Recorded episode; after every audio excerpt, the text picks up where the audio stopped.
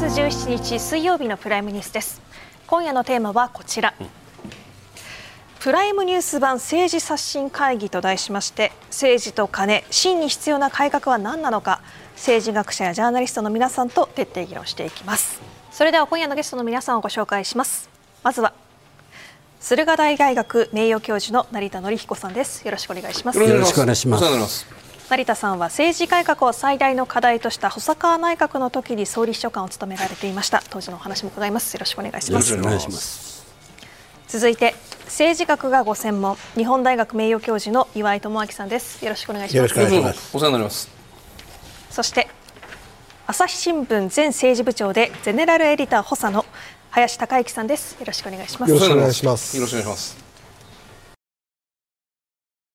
さて今日は政治改革政治刷新本部でも議論されている政治改革のテーマあるいは野党が改革すべきと訴えているテーマについて合わせて5つ具体的な改革案を伺っていきます。事前に今日のゲストの皆さんにはこちら派閥の存続派閥パーティーの開催企業献金政策活動費連座制など罰則の強化についてどんなご意見をお持ちなのか伺っています、うんまず安倍派解散論も飛び出している派閥の存続についてですが、お三方とも条件付きなんですが派閥存続に丸としています、うん、まず成田さん、この派閥の存続については積極的賛成なのかこのあたりいかがでしょうか、うん、派閥をね存続させるかどうかっていうのはこれは自民党の選択の問題だから他人があれこれ口出してもしょうがないんでですが、ちょっと議論の前提として派閥っていうのはどういうものかちょっと基本的なことを、うん、うん、生意気ですけど定義した方がいいですよね。いや定義というかどういうものなのか、はい。はい。はい、派閥はね自民党が成立して、うん、あの1955年に自民党が成立して初めて派閥が生まれたんです、うん、それでまずねそれ以前の政党例えば戦前も含めてない。今の今のようなシステム化された派閥はないんですよ。それでねじゃあそのその前にね、はい、自民党っていうのはどういう政党なのか、うん、ということを言います。なるほど。一言で言うと自民党っていうのはね、はい、まず日本の政党史っていうのは伝統的にね、保守二党制なんですよ。板垣の自由党、はい、大隈重信も立憲改進党、うんうんうん、戦前の西友民政、うん、戦後の日本自由党、うん、進歩党、うん、全部保守二党なんです。ところが1955年にね保守王道で初めて日本の政治史上初めて保守一党が成立したんです、うん、それが自民党なんです。だから自民党っていう政党をね一言で説明すればね、うん、日本の政治史上初めて、あるいは唯一のね保守一党制下の保守党なんです、それで保守二党の間はね政権交代があったんですよ。なるほど。それで自民党が成立するとね保守対革新で革新はまあちょっと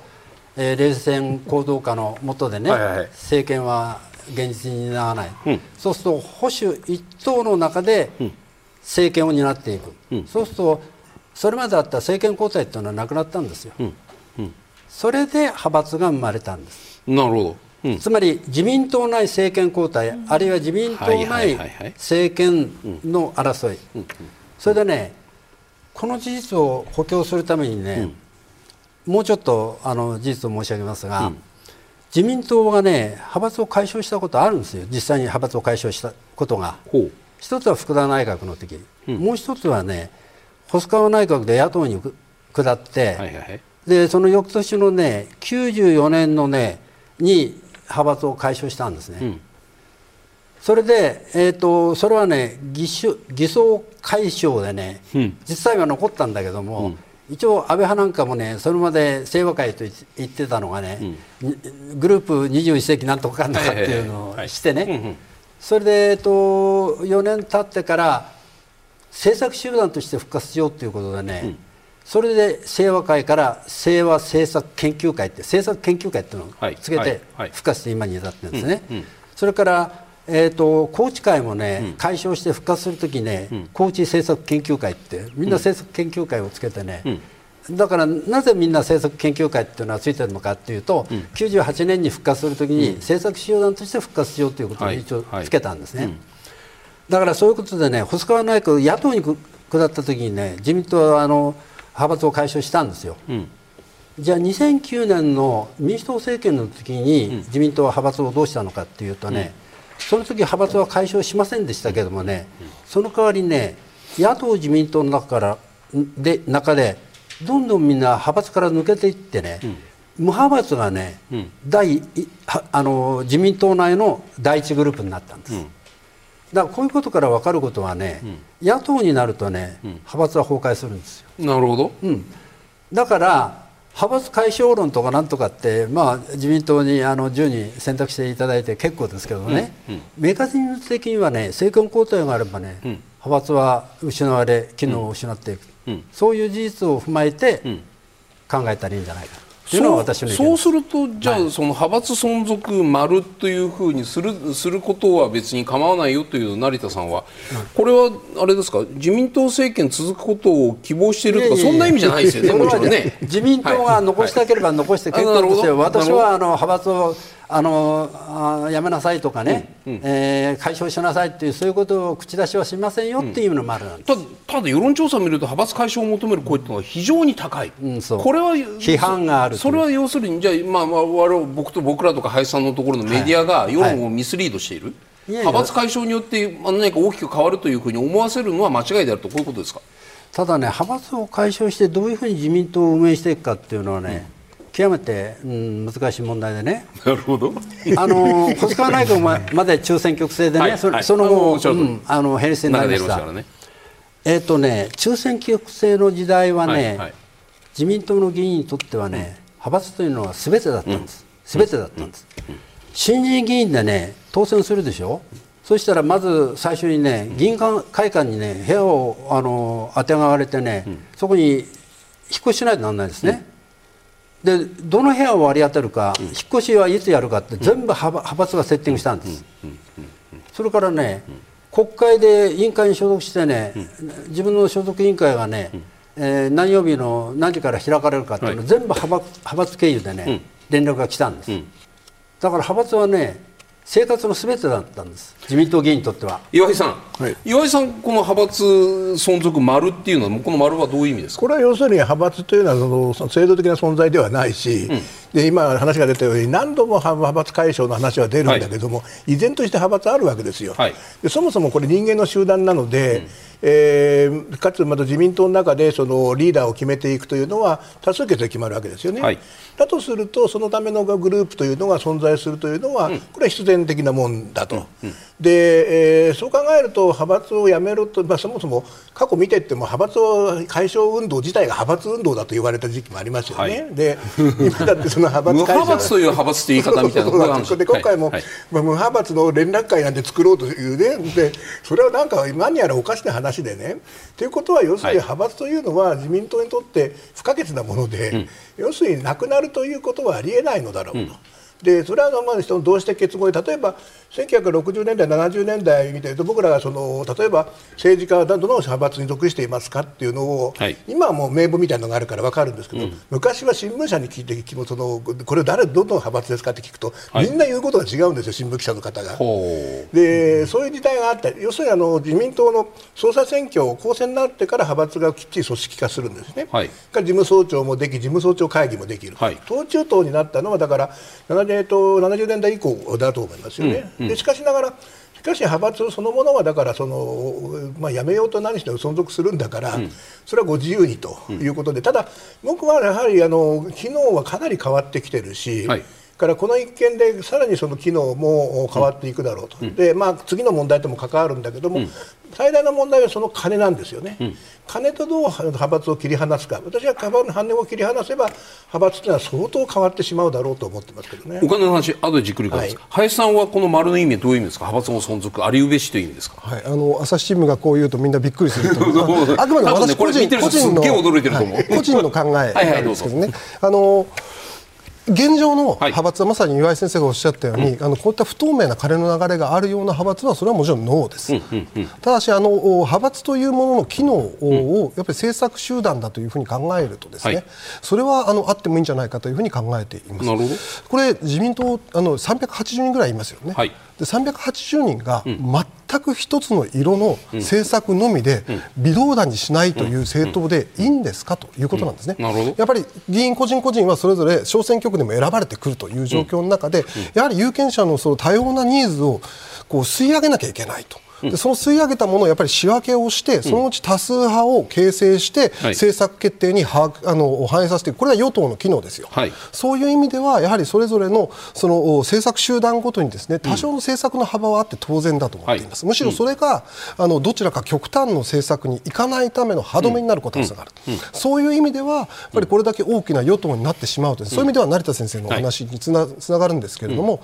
あのこれだけ大きな与党になる中ではですね、やはりあの派閥ある程度その政策集団としての機能であることは大事というのと、あと教育機能というのは、今日もねよく議論になるかもしれませんけど、教育機能としてもそれはね、あのあってもいいんだと思ってます。一義的にはもちろん党政党がその国会議員を育てていくという、責任はあるかもしれませんけど、それは公的教育機関ですよ、うん、高校教育だけじゃなくて、うん、それは私塾があったっていいわけです、はいはいはい、それは私塾ではそれ以外の部分をきちんと教えたりとか、うん、いやこういうところでさらにこういう工夫があるんだよ政策的にとかですね、例えば霞が関の役人とはこう付き合うんだよとかですね、そういったところまであのきちんと政党としてのしたたかさ強さを身につける意味でのプロセスという意味では、派閥というのは一定のあの、理解は持ってもいいんじゃないかというふうに個人的には思ってます。林さん、その政策集団としての派閥っていう意味でね、まあ、確かにその400人弱の集団が一つの色を政策に塗りつぶされるのはこれはおかしいというところは分かります。じゃあ今の自民党の派閥というものがそれぞれ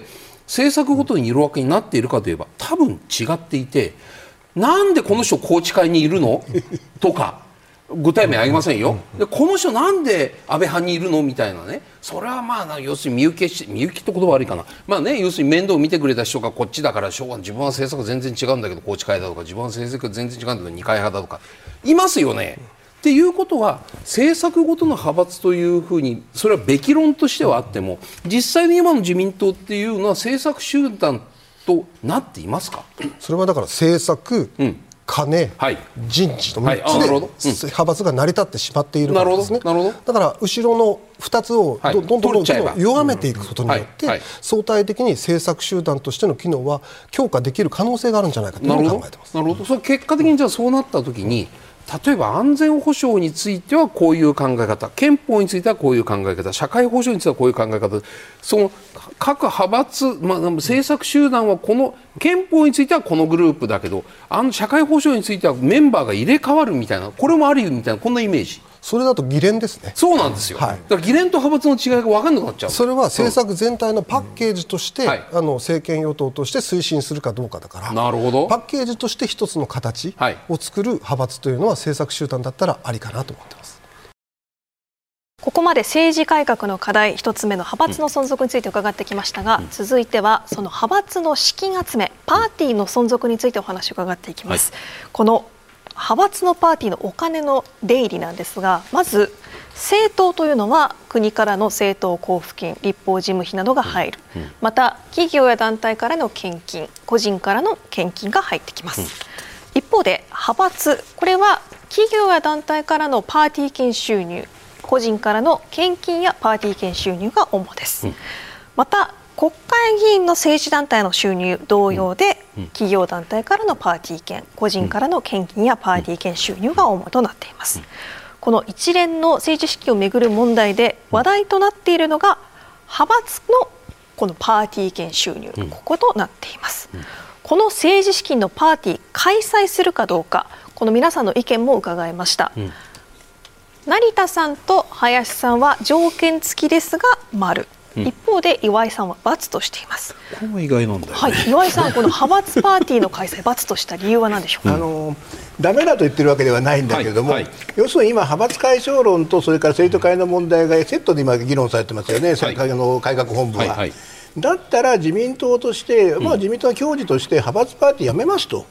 いうふうに私は言うべきだろうと。う。んでそうなると、実はその、まあ、変な話だけども、派閥で金の切れ目が縁の切れ目みたいなところがあるんでね、やっぱりその派閥から金を切ってしまうと、派閥の性格がものすごく変わる、要するに派閥解消に近い形が起こるんだろうと。うんそういった面でいくならば派閥のパーティーは、うん、えー、やめるべきだと、うん、ただ、パーティーそのものはね、あの、うん、そもそものその75年にパーティーが、そう主主パーティーが設定されたときは、一人一人が1枚ずつ買うんだということだったから、はいはい、その発想自体は悪くないから、パーティーをやめろという議論があるんだけど、私はそれはちょっと行き過ぎだろうと思ってるんだけど、私はもう今、自民党が本当にその派閥の問題、それから金の問題を、うん、えー、まあ、なんとかしようというのならば、じゃあ派閥のパーティーをやめますというのが一番私は手っ取り早いんだろうなと思うんです、それで、はい、今後は罰にしたんです。ね岩井さんね、そうなると、じゃあ派閥のパーティーはだめだけど、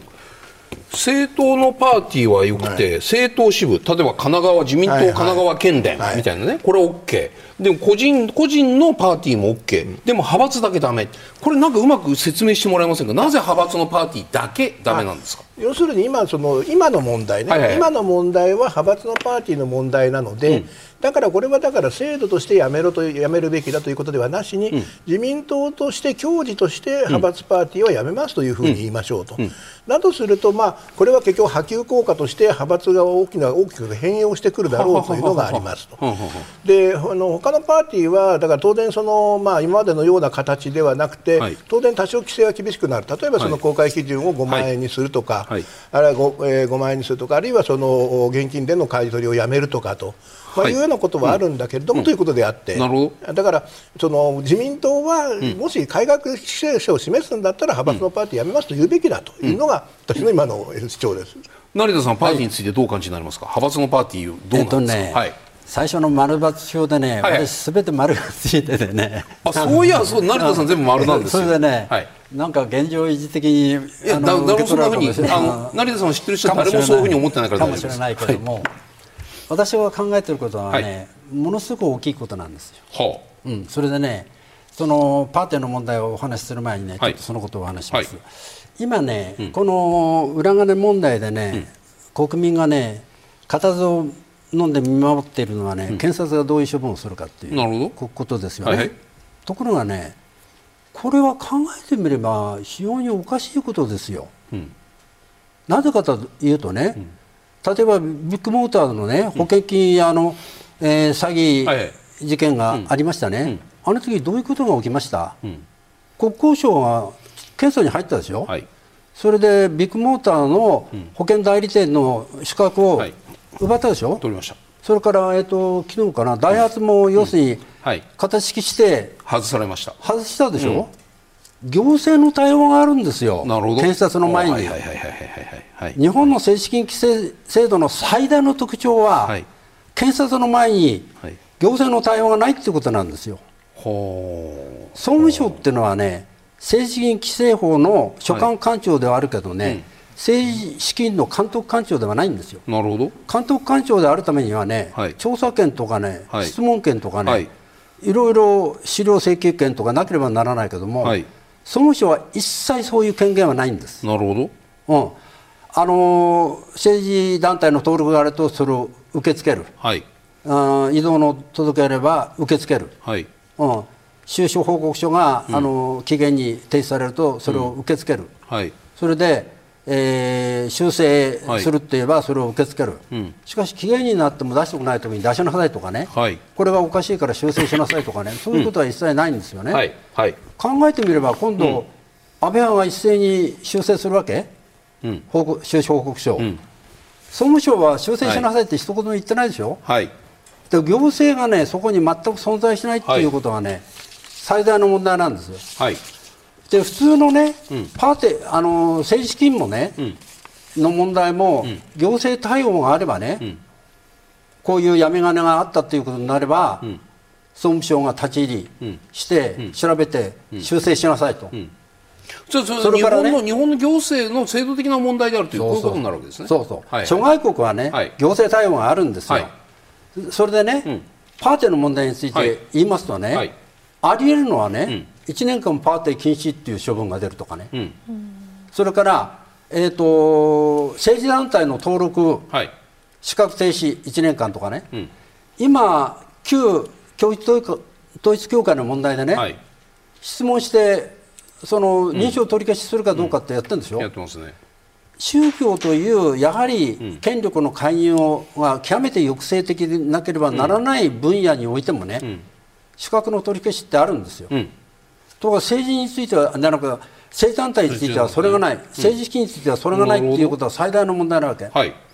だから私の大きな構想を言えばね、うん、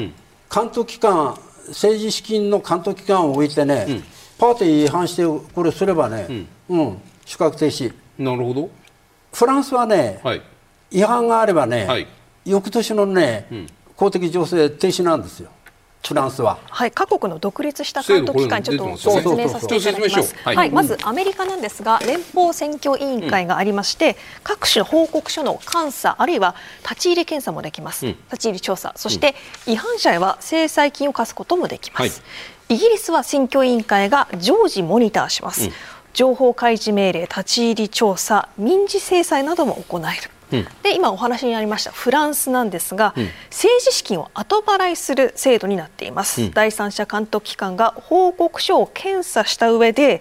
違反した場合には翌年翌年度の国庫補助金の受領資格を停止する、うん、こういうことができるわけなんですが、日本は総務省に年1回の収支報告書を提出する義務はあるんですが、独立した監督機関がないということで、これを成田さん作るべきだと。分かりやすく費用で言えばですね、道路交通法はあるけどもね、うん、交通違反のと取り締まりする人がいないっていうことと全く同じなんですよ。それで、うん。はい、交通違反取り締まる人がいないだろうっていやいやいやひどい目に余る交通違反はね検察が対応しますからって例えばね細川内閣の時とか政治改革がバーッと燃えてた時にこういう例えば独立のけ調けなんで検査というか調査というか監督機関を作ろうって話はなかったんですか？選挙制度改革を受け入れてもらうためにね、はい、あ他全部諦めたんですよね。そうそう 他のことはね。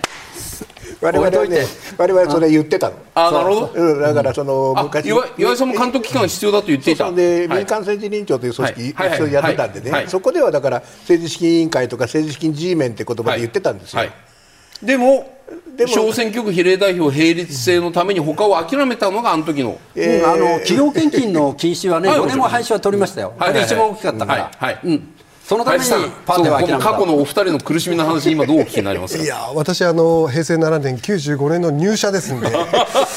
だから生き字引のお二人がですね、はい、あの生々しい当時の議論をされていると改めてすごいなと思いますが、うん、あの私はどちらかというと、はい、あの成田さんの意見に近くて、うん、やはりあのやるからにはですねあの、うん、きちんとしたあの収支の透明化はい、そしてあの違反した場合の厳罰化、うん、でそれをきちんと取り締まるあの監督、うん、者がいるというのが前提です、うん、それがない限りは、やはりあの派閥のパーティーは開いてはいけないということじゃないかと。彦さん当時の案ではこの総務省にそういった権利を与えるものなのか、うん、あるいはまた独立した機関なのか、うんえっとね、本来あるべき姿はあのアメリカの FEC というその連邦選挙委員会っていうのは行政の独立行政委員会なんですよね。あの、はい。はい、えっ、と証券取引委員会と同じ、はいはい、ところがね、日本にはその制度がないんですよ、確かね、だからそうすると2人で、あの時総務省って言ったら、あの総総理総理府って言った総理府、ね、総理府、はいはいはい、今はだから内閣府がいいんではないかというふうに言ったんですね。それ公取みたいなイメージでちょっとまあ経産省の外角でありますそこまでできたらいいけど、ね、はい、あの会計検査院のイメージだったんですよ、ね、あなるほどね、うん、それはやっぱりもう岩井さんもあの時は明らかにとりあえず選挙制度に行ってし行かざるを得なくてあこれは手間かかるしちょっと後回ししようっていう、えーとね、僕らまた選挙制度は別のあの連用制なんてやってましたから、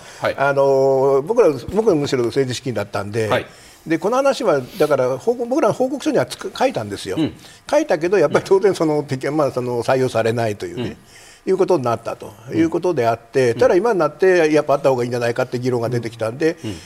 これ幸いじゃないけども、まあ、やるべきだと。それはね岩井さんね自民党政権においてこういう独立系のその第三者機関的な監査委員会チェック組織ができないというならまだ分かる、うん、細川政権下においてもこういったものはやっぱり当時細川政権から見てもちょっとこれ嫌だよねって感じだったんですか？あの時の感じはですよね、そのやっぱり選挙制度の方にわけにいかないじゃないですか。選挙制度の方に行って、選挙制度と企業献金の廃止だけでも参議院で否決されて、そうですね、もう苦労して苦労して、なるほど。成立させたんですから、大雪の日に。お話の続きいきます。えっ、ー、と政治資金の今の議論どうなっているのかというこれ先ほどちょっと昔のその細川内閣の時のいや他にいろいろいろあったんだよってこの話を伺った上で 今の基準はどういうところで議論が行われているかということだけご紹介すると政治資金パーティーの公開基準っていうのは今20万円以上になったらば収支報告書にまあ、あの名前、金額などを記載しなくちゃいけないところパーティー券の購入した人たちですよね。それを引き下げるべきだ、まあ、公明党は確か5万円って言ってたような気がするんですけどもこれを20万を5万にする。パーティー券を5万円分以上買ったところは名前を出しなさいという話に今議論がそういう議論も出ていますがメールも来ています。はい大阪府の70歳以上の方からです、うん、派閥派閥と騒ぐことで問題のすり替えを狙っているにしか見えない、うん、派閥が問題ではなくてお金の問題でありその出入りをきちっとやっていただければいい、この際民間と同じくすべて1円から記載するよう刷新すべきではないでしょうかということですがいかがでしょう？えっとね、国会議員関係政治団体っていうのはね、はい、一応あの収支報告が1万以上なんだけども、はい。えーと、領収書の請求がね、うん、ああればね1円以上の領収書全部出さなきゃならないということになってるんですね、はい、ただ事務手数が大変だということになってるんです、はいはい、それでねその20万の話言いますけれども、うん。うん、細川内閣でね20万超を公開にしたんですよ。でその時はねあの緊急政治改革っていう海部内閣から宮沢内閣の時に実現した、あの時の状況では100万超公開だったんですね。なるほど。で細川内閣ではねそれ20、えー、っとね5万超にするっていうのは政府案だったんです、うん、で自民党案はね50万超だったんです、うん、それでねこれはトップ会談じゃないですけども実務者の話し合いでね20万超になったんですね、うん、それで 今 20, 20万超をね5万超にしようって言ってますね、はい、これをね透明性の拡大って言うんですよ、透明性のね、はい、でリクルート事件の後の政治改革の時にね、透明性の拡大っていうことを言ったグループがあるんですよ、あの時はね、政治改革に反対する議員はね自民党にも一人もいなかったんです、うん、でその代わりねいろんな政治改革のグループができましてね、はい、真の政治改革を実現する会、うん、国民とともに政治改革を実現する会、うん、その他いろいろ出たんだけどね、これ全部ね改革反対派なんですよ、うん。こ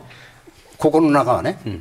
であのあの時呼ばれた名前で言うと支給派ね、で支給派のね、うん、メニューがね、透明いや透明性の拡大が大切だ、うん、規制とか罰則そういうことはね、かえって潜るからだめで透明性の拡大が大切だ、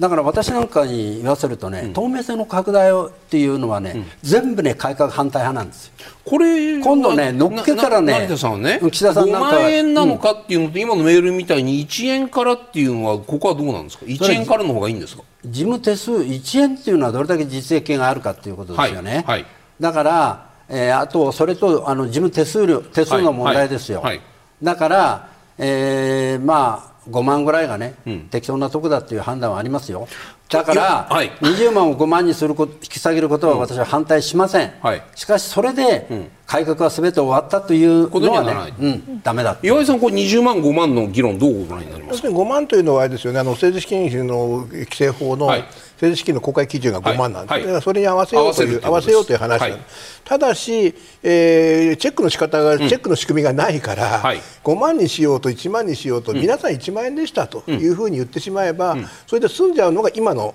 パーティーなんですね、だからそこをどうするチェックをどうするかと、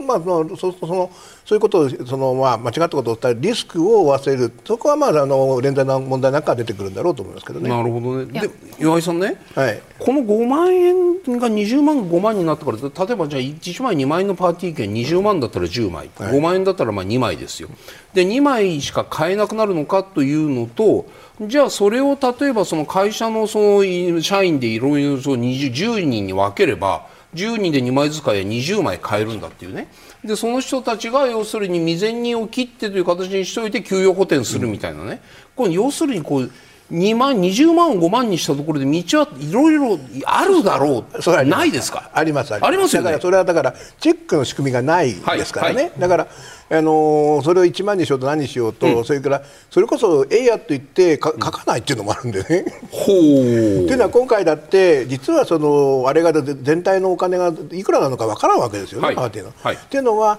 過少報告してもわからないという、うん、そのチェックの仕組みがないから。うん。だからそのチェックの仕組みをどうするかとなってくると、うん、パーティー券をチェックする仕組みってそう簡単にできるもんでは私はないと思うんでもうちょっと別の形のチェックの仕組みあれはチェック機関みたいなものを作ると、はい、まあ、いうようなことを別に考えていかなきゃならんのかなって感じしますよね。それは枚数を確保するかあの確認するためにはねやっぱりこう現金払いはだめよみたいな、うん、銀行振込全部しろよとかね。足がつく形で集めなさいってそういう意味ですか、まあ、そうですね。だから、えーと、現金でそのいろんなものがあの、まあ、動かされてるって日本だけなんですね、はい世界中そんな国なくて、はい、アメリカがあの、まあ、200ドルを超えたものは現金はだめ、うん、から、えー、イギリスが200ポンドかな。はい、でえー、だからまあ、現金はだめよというのが一番いいいいと言えばいいんですよね、うん、だからそうすると全部その、まあ、記録が残りますから、うん、何らかの形で記録を残すということは大事かもしれないですね。林さん20万5万のキロどうご覧になってますか？大体今、論点はもう、はい、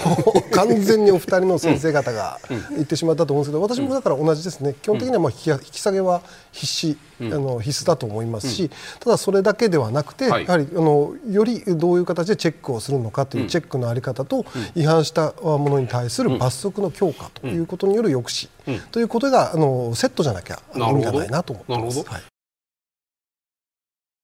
さてここまで政治改革の課題見てきましたが、ここからは政治資金の問題についてです、はい、現状政党などへの企業団体献金の限度額というのは規模に応じて年間750万円から1億円まで制限されています、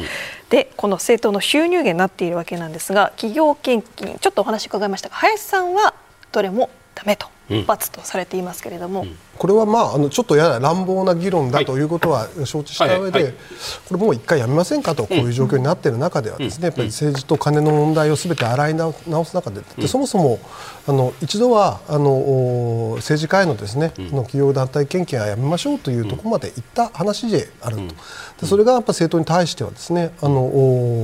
こうなんか骨抜きになった形で残ったわけですよね。でこれ一回やめてみたらどうですかというそういうちょちょっとそのなんていうかざくっとしたそそういう意味です。はい。岩井さんいかがですか？企業も国家の一員で形成する一員なんだから、はいはい、政治に対するアクセスアクセスする権利というのは何らかの形でやっぱり認めるべきだろうと、ただ当然、そのお金というのがまあものですから、制限はかける、まあ、だから制限かかってるわけですよね。だからその闇雲に全部やめるということが果たしてその、えー、国家の一員としての企業というものの存在としていいのかというのが1点、うんはい、もう1点はね非常に技術的な問題なんだけども。えー、法人献金をやめるというのは非常に簡単なんですよね、うん、や法律でやめればいいと、うん、ところがですね例えば医師会の献金とかあるいはその、まあ、労働組合の献金ってあれ個人献金なんですよね。だから業界献金というのはその業界団体の献金というのは企業献金を禁止しても止まらない止めることはできないんですね。これ技術的な問題として制度設計が非常に難しいだろうなと思うんですね。でまあ、そういうことで言うから企業献金は、まあ、一応やっぱりその制約をかけた上で、うん、え残して、まあ、残してもいいだろう。ただ当然、政党支部の企業献金は、うん、まあ、その認めるべきではないし、うん、それからまあその1億円の上限がそれでいいのか、はい、あるいは例えば連結決算の会社の企業献金の在り方なんてのは少し考える必要があるかもしれないですけどね。はい、そうすると今の岩井さんの話を伺ってると例えば医師とかね、はい、何しろ中小企業、まあ、大企業でもあるかもしれない、オーナー社長とかね、個人献金ですよね、はい、でそれは法企業献金は禁止してもその一人で太く献金できる道は残ってしまう。年間2000万まで出せますから、うんはい。はいあの企業献金は善なのかというとね、必ずしも善ではないと、はい、で当然、そのオーナー社長みたいなのがどんと出すこともできるし、はい。はい、それからまあその個人の集まりできる、あるいはアメリカなんか見てると、やはり企業がまた政治のその資金のための団体を作って、そこにこう個人献金を集めて出すというようなことがあると、まあ、いうようなことがあると、やっぱりその大きな抜け道は残るんですよ。うんだから僕はもちろんその認めた上で規制を規制をちゃんとするという方が、うん。うん、あのリーズナブルではないかなと思いますけどね。はい、今ね、はい、あのこのね750万から1億っていうのはね、はい。これはあの細川内閣の時から比べるとね、うん、企業経金は今ね半分から3分の1になってるんですよ。であの頃はね御三家って言いましたね、電力、鉄鋼、銀行っていうのがね御三家だったんです。で電力は徹底しましたからね、はいはい、で今はね自動車が最高ですよ、うんうん、それで今ね、最高、えーと、令和4年の、ね、首相国で最高はね、はい、自動車工業界のね、自己会、はいうん、7800万です、はい、で単独企業企業ではトヨタの5000万です、うん、それでね、もうこの規制枠はね、スカスカになってるんですよ。うんだからこのやっぱり下下げた方がいいんですよ。下げる？上限を下げる。上限を下げる。なるほど。そうじゃないと全然もうスカスカだから意味なくなってるんですよ。林さん今のお二人のお話聞いて、いやそれでもやっぱり企業献金罰ですか？あとやっぱり政党交付金もらってるじゃないかというのはやっぱり国民の皆さんの,、あの本当に素直な感想だと思うんですよね。で政党交付金の原資は税金ですよ。税金は企業も納めています。なるほど。なので間接的なんですけれども、うん、の納税している企業も、うん、そういった政治への関与はしてるんじゃないかということも、これはちょっとあの私は法律のプロではないので、うん、そういう解釈ができるかというのは本当に学者の先生方のご意見が欲しいところであるんですけれども、そういう気持ちはあります。で企業団体献金続けるんであれば、はい、先ほど言った岩井先生のポイントは私も非常に重要だと思っています。はい、今度は企業側特にあの例えば企業のの同じような企業だと自公会とかそういった業界側が、その業界として総額いくらをどこにあの献金しているのかというのを自分たちで、うん、あの集計して、うん、それを公開する、というところまで、え行くんであればですね、企業団体献金はもしかしたらいいのかもしれません。ただし、イギリスはそうなってますよ。イギリスはただそうそう。まさにそうなんですよ。でそういう状況がない中で、じゃあそのまま続けるというのは私はないんじゃないかと。続いてなんですが、この政策活動費の是非についてです、はい、まず政策活動費とはどういったものなのかですが政党から党のいわゆる幹事長など、政治家個人に渡されるこの政治資金、このことです。統制拡大や政策立案調査研究などに使用される資金です、この実態なんですが政党から幹事長などが受け取った時にその領収書さえ書いて政党に返せば、いわゆる渡し切りとなってこのあと何に使ったかどのように使ったかこの使途報告の必要はないということが、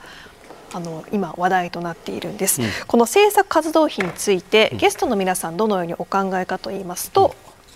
うん、成田さん条件付きで丸一方で岩井さんと林さんはそれぞれ×とされています、成田さんこの条件付きの丸というのはどういった条件があれば政策活動費は丸だとされますか、政策活動費の実態はね、うん、あの自民党ので言えば役職者のね、うん、あの経費なんですよ、うん、だ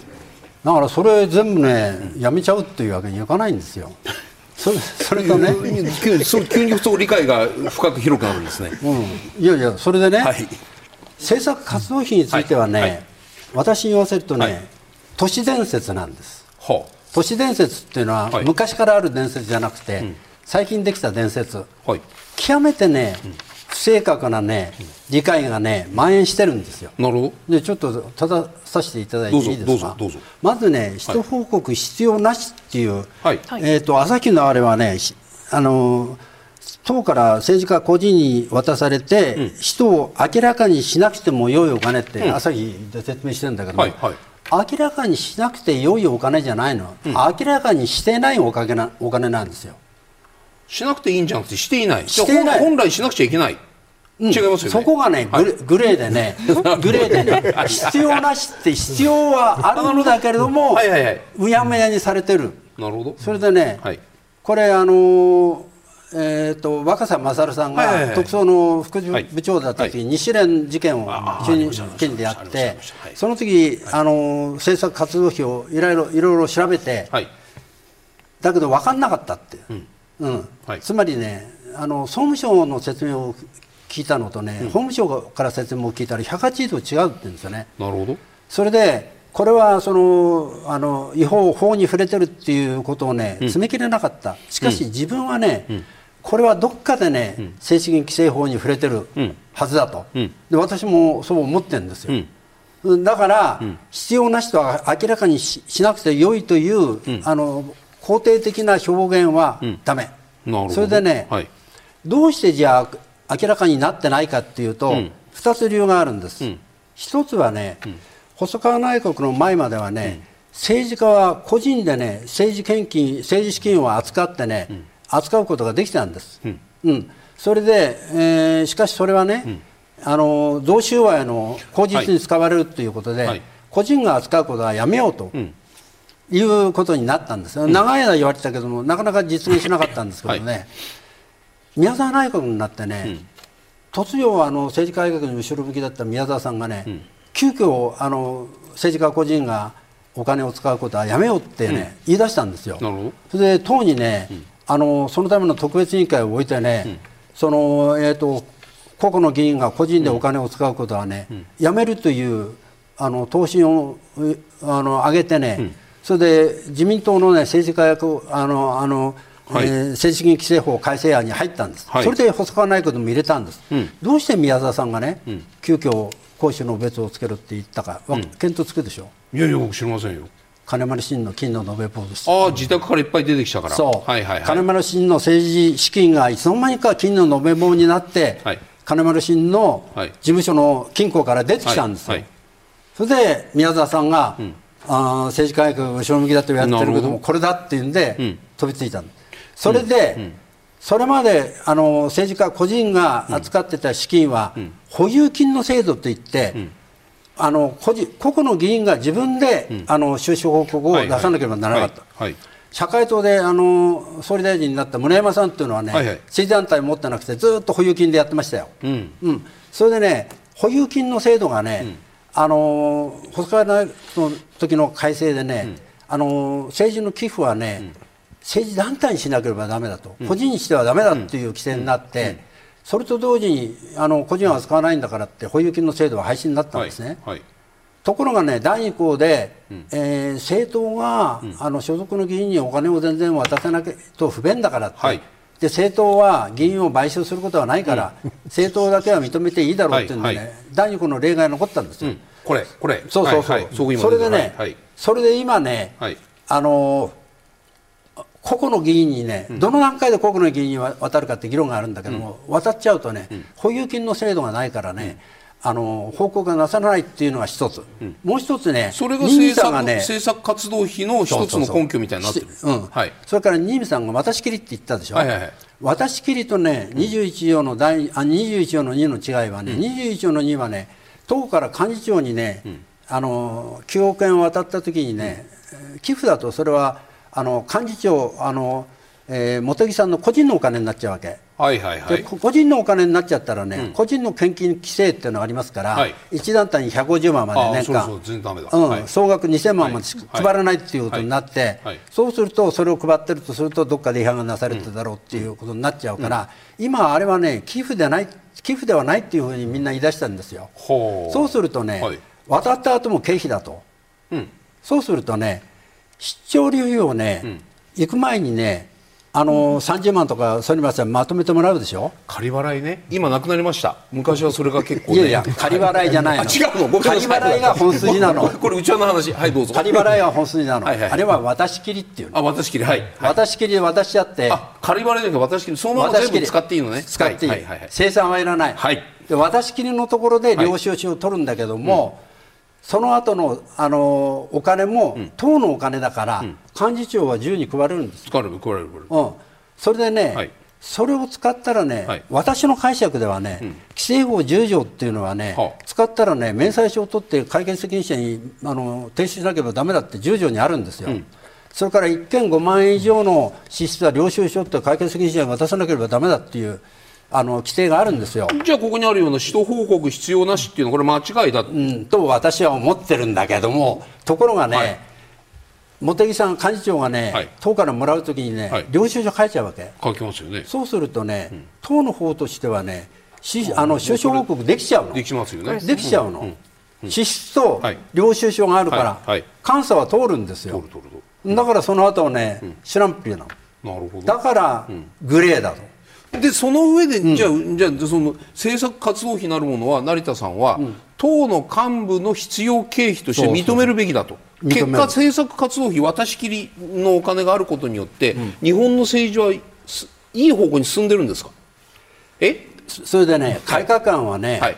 渡し切りの額に限度を設けるんですよ。300万までしか渡し切りはだめだとかね。それ以上は明細を取らなきゃだめだとかね、はい。はいそれからその先で議員個人がもらったら、はい、今もあの特例寄付ってあって自分の政治団体にね、うん、あの入れることができるんですよ、はい、そしたら経理で表に出てくるんですよね。で今はねそれは任意規定なんですじゃあ義務規定にすればいいん。政策活動費はいいけれども上限を認めるべきだということをおっしゃりたい。額の上限ね。私渡し切りの上限ね。渡し切りの上限、ね。渡し切りの上限ね。渡し切りにするかないしは明細の報告を求めるかどっちかにするするべきだ。いや両方やる。両方やる。両方やる。そうするとじゃあななんとか幹事長が在任中に48億円とかなんとか幹事長が在任中に17億円とか、ねうん、だってその先はその人たちは自分たちでこれにしたという話じゃなくて多分そこからいろんな選挙の応援とかにバーッと流れてるわけじゃないですか。そればいいじゃないですか。それ表にできます？いやでもできるってしなければだめだって一方向必要なしだしなければならないなできると思います。政務政策活動、ね、はい、だから僕は僕も同じなんですよ、はい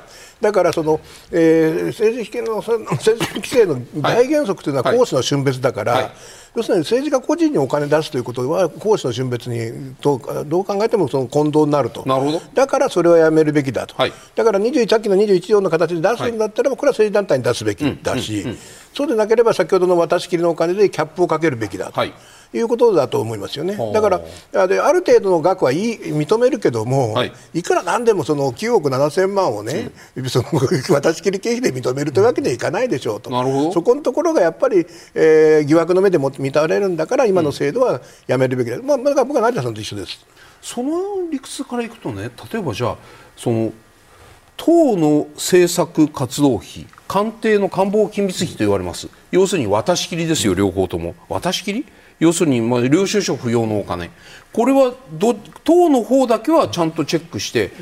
官房機密費はこれはもうそのままブラックボックスのままこれもしょうがない。まあ、ある程度証拠仕方がないところもあるし、うん、から何年かしてから情報公開で出せばいいのかなという感じはしますよね。はい、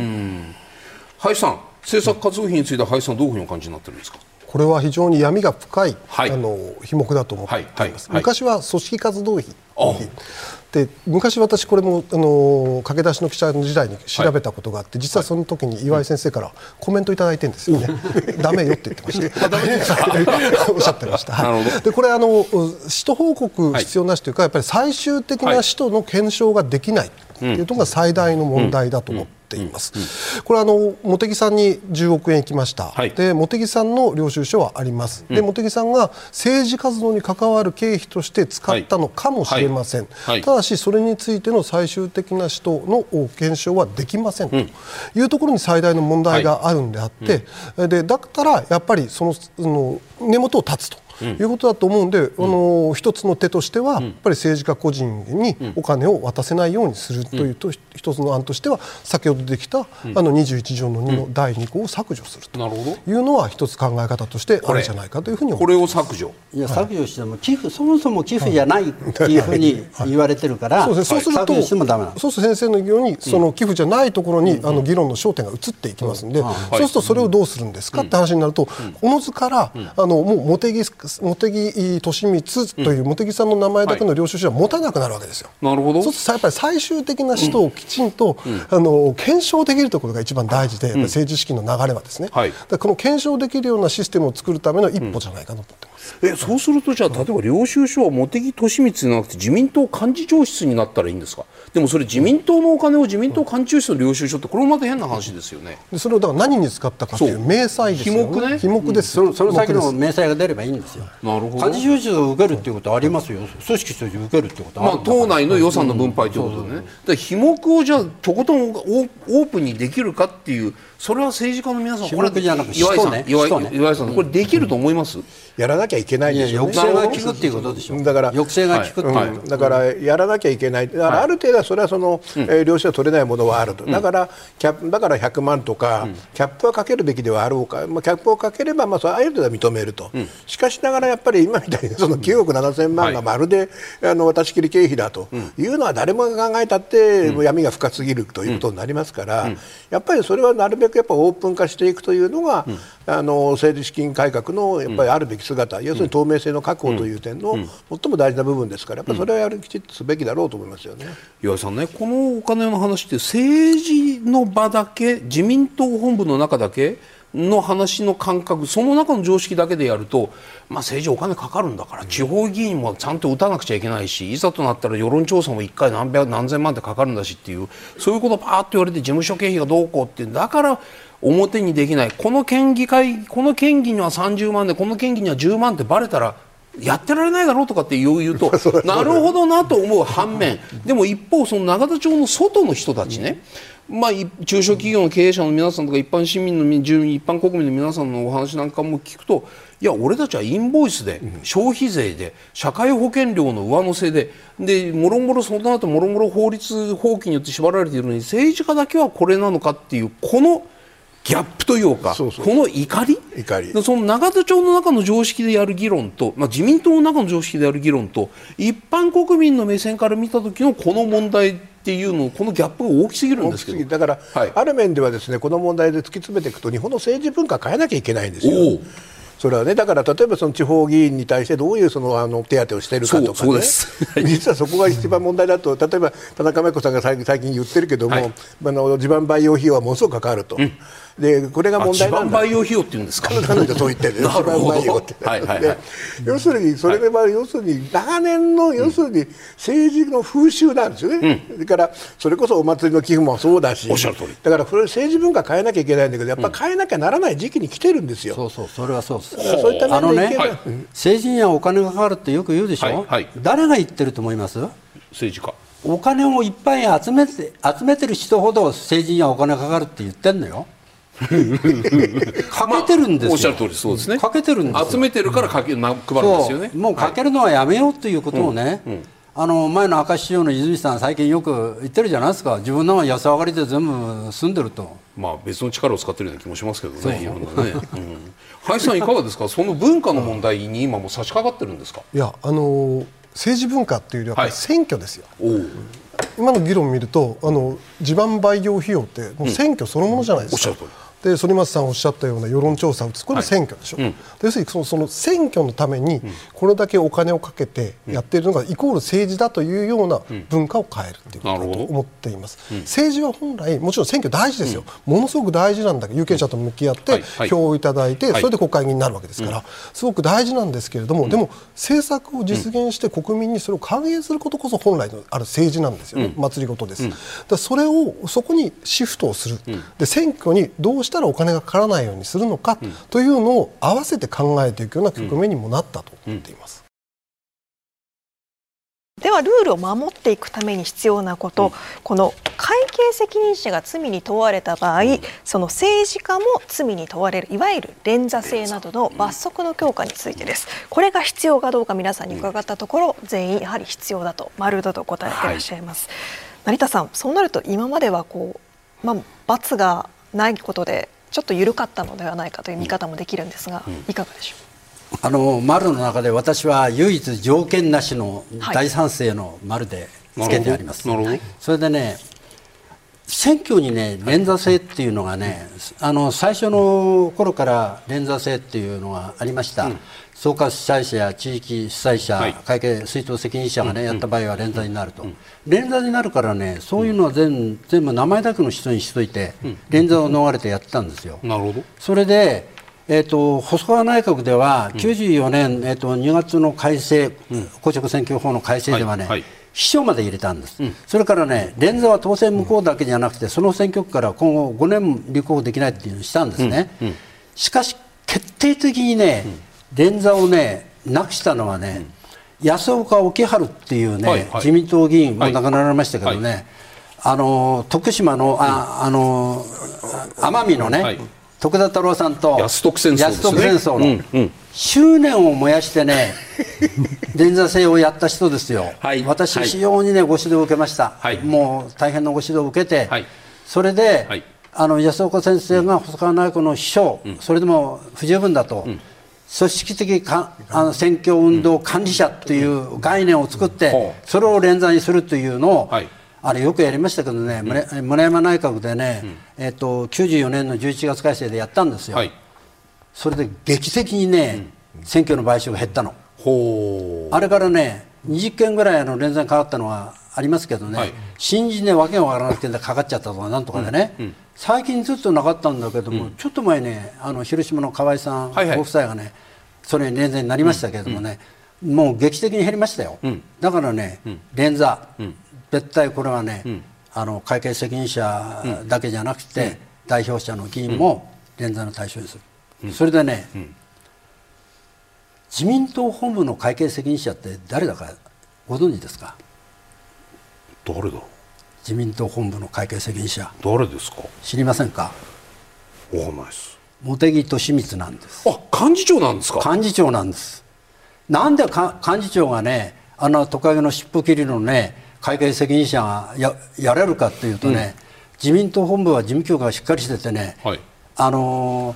ああの虚偽記載とかそういうのは一切しないから、なるほど。だから幹事長がね、はい、安心して会計責任者になれるんですよ経理局長じゃないんですね。経理局長じゃないの。だからねちゃんと真面目に経理やってればね、はい、そんなミスだって連載しないからちょっと水で漏れたとかなんとかっていうのはね その程度はね、はい、その程度は基礎優位とかなんとかあるんだから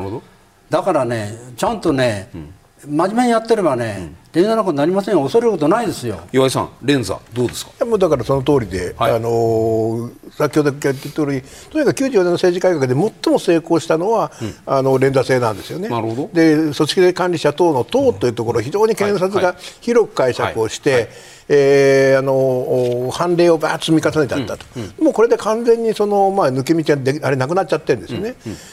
うん、で選挙違反も大幅に減ると、はい、選挙風景も変わると。い。うところでいけば、やっぱり連打制というのは非常に効くだろうと、うん、でこのリスクを負わせないことには、でも強化ですね、さらに強めるべき、つまり例えば今回の清和会の問題なんかにしても、会計責任者に対しての指示、共謀、あったかなかったかと、ここの議論になるときに、そこの部分をより指示とか共謀のそのハードルを超えやすくするような改正をするべきだという意味でおっしゃっていやだから連動性そのものが今ないわけですよね。はいはい、で要するにこの今回今回の例えばその会計責任者が罪に問われれば、はい、もう自動的にいくんだと、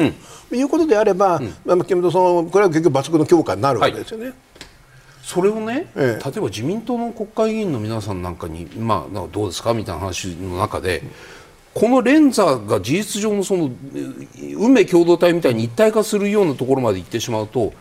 秘書に自分は刺されるんじゃないかっていう不安というか恐怖疑心がね、国会議員の中に広がるってこれはどうご覧になりますか？それはねだから、えー、かなりの、まあ、選挙のその連座制とはちょっとわけ違うんでね。だからその辺のその、まあ、制度設計はきちっとしなければならないだろうし、うんうんうんそれからまあ当然そのまああ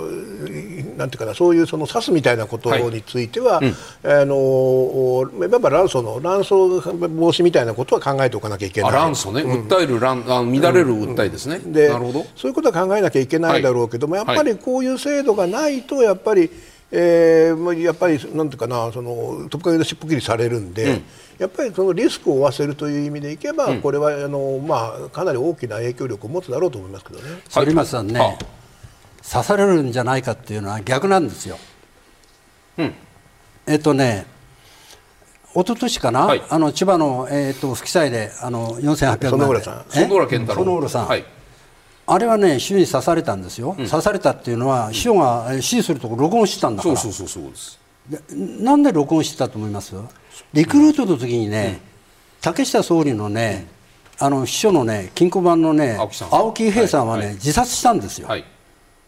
秘密を守って、それを見た秘書たちはね、俺たちもこんな運命に合わされるのかと思ってね、自己防衛始めたんですよ、で、園村さんの秘書も自己防衛をして、あの彼秘書は別にあのコミケの停止になったら全然関係ないですからね、要するにえーと、執行猶予取れればいいんだから、うん、だからちゃんと録音取って、うん、それ証拠を残してて、うん、だから要するに秘書に追っかぶせてるから刺されるんですよ、で共同で、はい、俺俺一緒にやるんだから、お前は正直に経理してくれって言えばね、刺されないですよ。なるほど。そうですよ。林さん。ね、こういう発言ここのところ公明党山口代表。決め手は罰則の強化である、あうちの番組に来た時なんですけどね、決め手はパソコン強化で連座の強化もその一手段だ、一つの手段だというふうにおっしゃいました、まあ、森山総務会長はこれは昨日の記者会見ですよね、連座性は非常に重いものなので配慮が必要だが不正を妨げる防止する抑止する機能があるならばやむを得ない措置かもしれない。自民党与党の中から連座に対するこうしょうがないやむを得ないやるべきだというふ風向きだんだん強くなっているというふうにお感じになりますか？そうですね、これはあの、はい、悪くない流れではあると思います、やっぱり今、あの先生お二人がお話しあったように、うん、やっぱり連座制は多分今回の一つの着地点としてはマストなんだと思うんですよね。でそういう意味ではあの公明党がこれ山口さんここから気合い入れてやってもらいたいところですね。あの公明党がですね、はい、どれだけ自民党をきちんと、うん、そのお前はちゃんとしろということが言えるかというところで、うん、これ公明党自身も問われてる。局面に来ると思います、うん、でその象徴が連座制であるというふうに、国民世論が高まることが非常に大事で、これからの世論調査のたびにですね、連座制について、そのどんどんどんどん世論がですねこれやらないと、君たちだめよとうん、次の政権であの事故は落ちるよというような状況が出てきていくかどうかがポイントになってくるのかなと思ってます。いかがですか、岩井さん、この山口さんの踏み込み方。うんあの公明党はですね、はい、今回の問題弱点がないんですよ、パーティーはやってない、政策活動費はない、はい、ね、でまあ、もともとの公明党は割とこうその政治資金制度改革は割と前向きなんですね、うんうん、で私もあの呼ばれたりして話をしに行ったりしたことがありますけれども、はい、で問題点もよく分かっているところがあると、うん、まあ、その点でいけば公明党が、まあ、こういうことをよりまあ強く言ってきているというのは非常に良い傾向で。うんえーまあ、公明党もこのまま要するに自民党に そのそれこそあの発言出たけど、はい、同じ穴の無理だと言われた言われたくないと。あれどちょ、まあ、山口さんご本人にも伺いましたけど、うん、ちょっと言葉がねきつくないですか、でも今、公明党の自民党に対する見方ってそんなもんだとお感じになります？そうかもしれないですよね、だから要するに公明党というのはやっぱり、えー、弱者の味方で、綺麗な政党というのは公明党の売りだったわけだから、それがだんだん今、崩れてきてるんじゃないか、平和の党でもなくなってきてる人、そうなってくると、最後の砦なんだと思いますよ、この政党会の問題、政治改革の時にね、あの時は公明党、市川雄一さんでしたけれどもね、一応、連立の政権側の原案は、そっち側ですもんね。うん、あの、はいえーと、企業献金禁止ですよ、でこれを、えー、自民党との折衝でね、うん、どういう緩めるかということを議論したとき、うん、石川雄一さんが何て言ったかというとね、うん、企業献金の禁止はね、連立の魂だって。これはね、それもここに僕に言わないでね、山口さんに言ってもらいたい。公明党の伝統だと思いますよ。伝統と伝統も伝統を破って20年ですよ。自民自自公連立において、まあ、しかし魂は、魂？魂はどっかに生きてるんですよ。今度はね、うんはい、客観的に言って公明党はね、はい、キープレーヤーですよ。なるほど、うん、あの野党と折衝する前にね、うん、公明党とあの合意できるかっていうのはね、あ自公でね、そう、自公自公で合意できるかって非常に大きいし、野党を巻き込んであの与野党の協議会、政治改革協議会を作れるかどうかっていう時のキープレーは公明党ですよ。ここまでは具体的な政治改革の案についてお話を伺ってきましたけれども、うん、ではここから実際にそれが実現できるのか、うん、まずはこの政治刷新本部の顔ぶれから見ていきます、うん、この自民党刷新本部総勢38名で構成されています、最高顧問に麻生副総裁そして菅前総理本部長に岸田総理がいらっしゃるなどまあ重鎮で固められています、方で安倍派の議員無派閥の議員それぞれ10人ずついるなど各派閥からそれぞれ本部に入っています。一方でこの5つの課題というのが、まあ、ここまで議題に上がってきましたけれども、うん、この人選と合わせてみて、うん、林さんこれらをこの本部でどのくらいまで実現、改革できるでしょうか？これ抜本的な改革ができるかというとできないと思います。なるほど。それはあの重すぎます。これはもう完全に単なる役員会じゃないですか。会社でいうところ会社でいうところのもう取締役会近いですよ。でそういうところで本当に野心的な、はい、あの案を一から作れるかということかというと作れないと思います、本当に作る気があるんだったら総裁直属の少人数の,、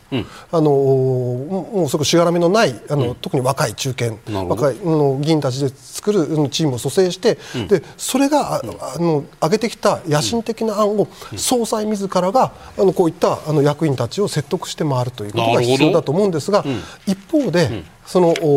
本当に物事を進めるんだったら、これ以上ない組織ではあると。いうことは言えると思います。本当にってどういう意味ですか、その菅さんがいて、麻生さんがいて、現職の役員がいて、で安倍派からも10人いて、そのうち9人なんかキックバックもらってるとかもらってないとかね、これこれはこのこのバランスとしてはいいという、そういう意味でおっしゃってる。あの多分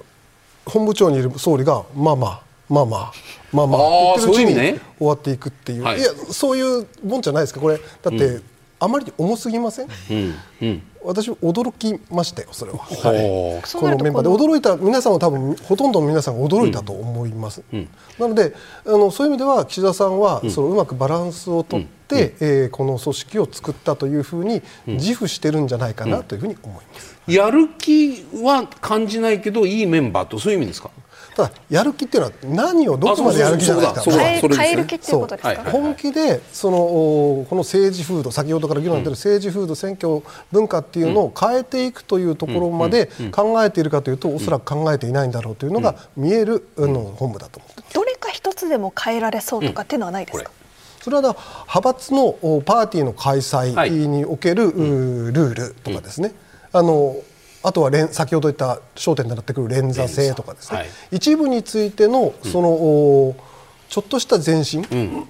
はあるかもしれないなと思います、うん、このこの組織だけで本当にやるんであれば、ね、なるほど、はい、岩井さん、はい、このメンバーどうですかミニ自民党なんですよね、うん、で役職が11もあるんですよ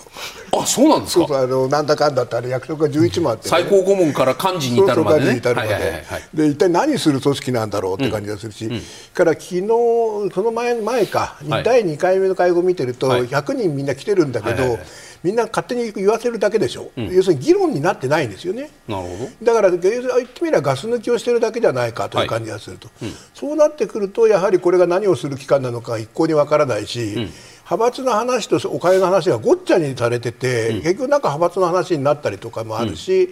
さあ一体全体どういうふうにするつもりなんだろうか。要するに様子見とガス抜きの期間になってやってるのかなというような感じで、やはり何をしたいのかはっきりしないと。まあ、あの岸田さん的であれば岸田さん的だなって感じがしますよね。成田さん、このメンバーどうご覧になりますか？この顔ぶれはね、はい、自民党的原理に基づくね、うん、あのリクルート事件後の政治改革のいっぱい役職が並びましたよ、しかしね、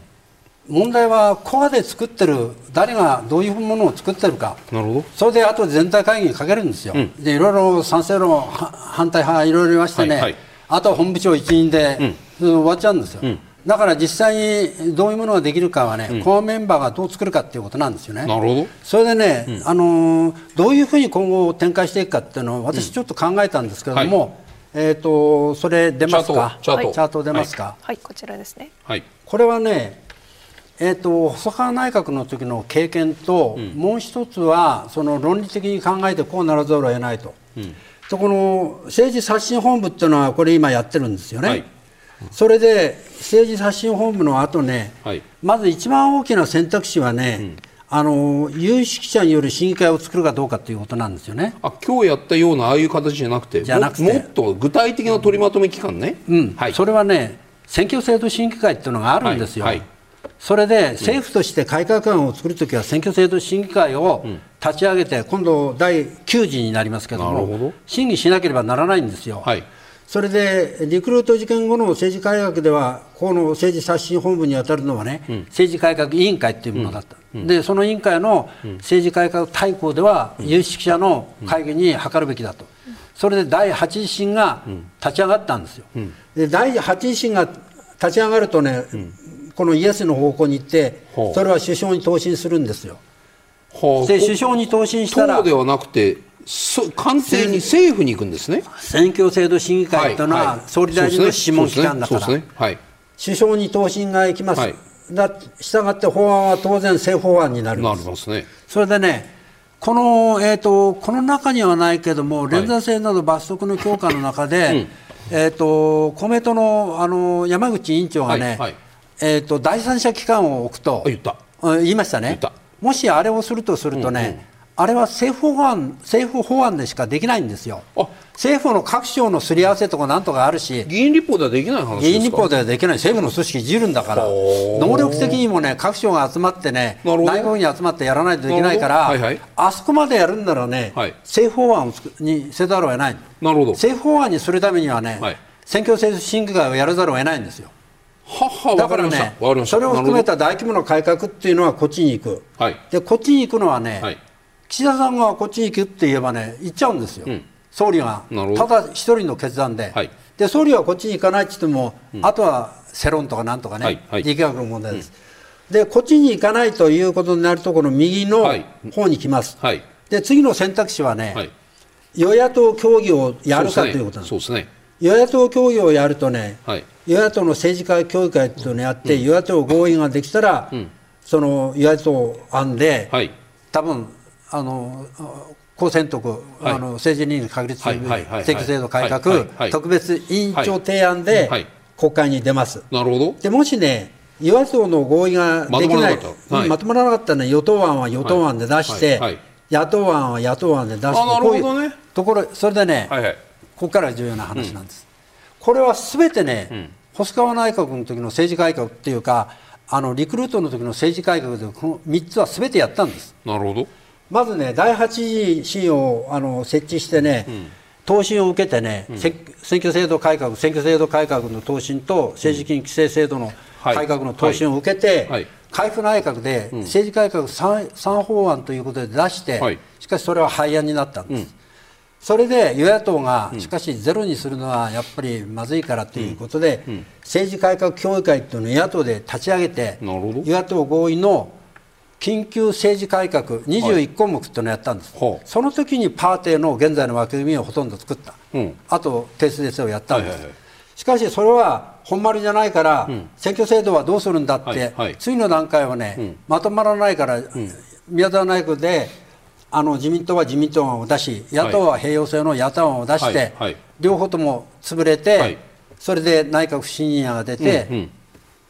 可決したんですね。ですね。であのあの時のね政治改革はこの3つのルートをすべてたどったけどね、うん、この政治改革協会だけはパーティーについてある程度やったけどね、はい、他は失敗したんですよ、うん、それでねここには書いてない、第4のルートができたんですよ。それ何ですか？それはね政権交代と政治改革政権の成立ですよ。えそれだと細川内閣がそれだったんだけれども政権でできなかったって話じゃないですか。そんなことないですよ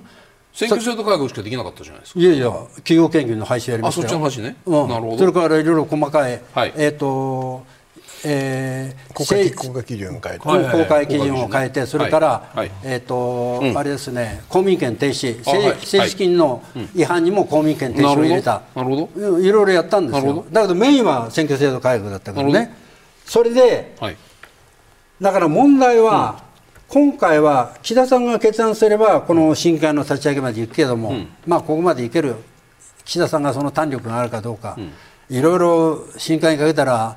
20万5万円に引き下げるとかね、うん、そんなことです。すみませんからね、いろいろやれて、やられてうるさいとしたらそっち行かない、成田さんね、ああんまり時間ないんで、はいはい、ままとめて伺っちゃう。とじゃあ例えば今のお話で言うと、はい、このシナリオの1、2、3っていうのがあって実はそれ以外の4ってい。うのがあってこれは1、2、3でもうまくいかなかった時には政権交代というものがあるよというのをお話だと僕は理解しました。その意味で言うと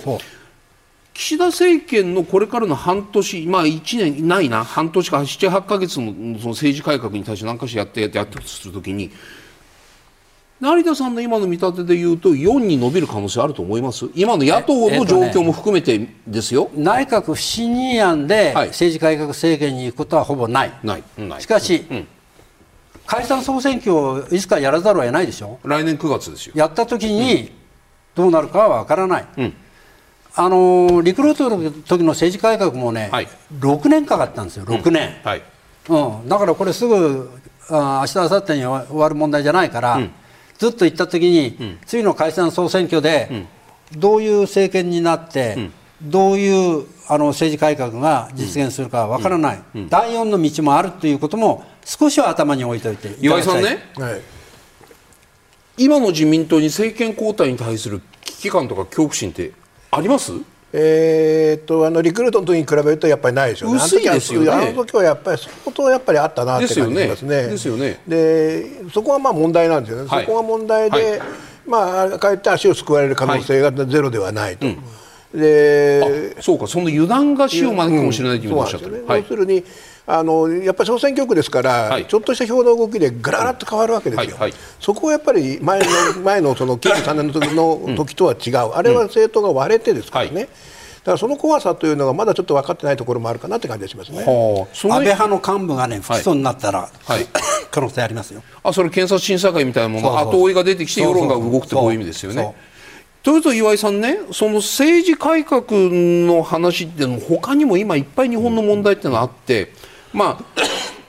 春闘でどのくらい賃金が上がるのか、でちゃんと岸田政権は岸田政権で6月7月に4万円の定額減税を仕込んでいて。で8月、9月の総裁選の直前には賃金上昇率が物価上昇率を凌駕するっていうこのシナリオはほぼ確定ですよ。でそのそうしたこととか外交もある。アメリカ選挙がある。韓国も総選挙があるというその、まあ、ロシアの選挙はまあまあまあいいや。これは結論分かってないからね。こういうような話もある中で日本が政治改革で政権交代までうねりが大きくなるかどうかというここの部分。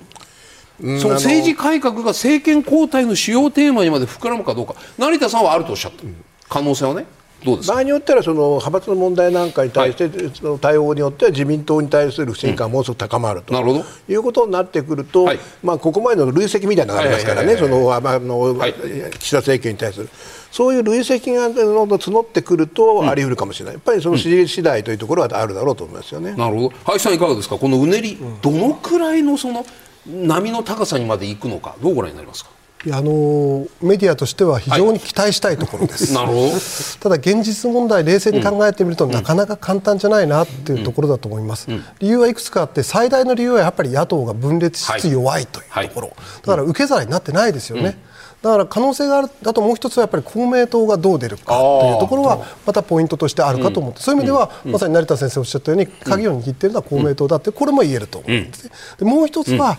本当に自民党から飛び立つ人たちが出るかどうかという、まさにあの細川政権ができる前夜のような空気が醸成されるかどうか、ということはこの空気を醸成するのは国民ですから、やっぱり国民、我々に実はかかっているということじゃないかなと思ってますね。それでは自民党が示すべき政治改革と題してご提言をいただきます。成田さんお願いします。はい。政治のインテグリティ誠実さという単語ですけれども、うんうん、これを守るために政治が国民に対して誠実であるために、政治資金規正制度というものが必要なんだ、はい、それによって政治の国民に対する誠実さが守られる、でなぜインテグリティというあの英語を用いたかというと、先ほど話に出ましたアメリカの政治資金の担当機関である連邦選挙委員会のみならずイギリスの担当機関である選挙委員会、この両機関が不思議なことに共通してこのインテグリティという言葉を使ってるんですよ。政治資金制度というものあるいはこのファイナンシャルあの政治資金というものは、政治のインテグリティに関わることだということを言ってる非常にそれがね印象に残りましたんで、ぜひ日本のね日本の政治金規制制度というのはね政治活動の自由を守るための制度だという要素が非常に強調されてるんですけれども、はい、そうじゃなくてやっぱり政治の誠実さを守るためにの制度であるということを自覚する、はい、ということだと思います。はい、岩井さんお願いします。私は先ほど言った通り今自民今とりあえず今の問題として今自民党が議論しているのは派閥としてお金の問題だと。だったらば派閥のせの,、まあそのパーティーをとにかくやめるということをまず示すということがやはりまずはそのそれが入り口だろうということでこれを書きました、はい、林さんお願いします。はい。私は新しい選挙の形とさせていただきました。やはりあのなんでそんなにお金が必要なんですかと。いうことだと思うんですよね、うん。でこれはやっぱり政治文化の話もありましたけれども、やはり選挙にお金がかかるからということが、うん、あの多くの国会議員の皆さんは言います、うん、じゃあ選挙にかからないお金のかからない選挙の形を今こそ与野党で考えてみてはどうでしょうかというのが私の提言です、はい、皆さんどうもありがとうございました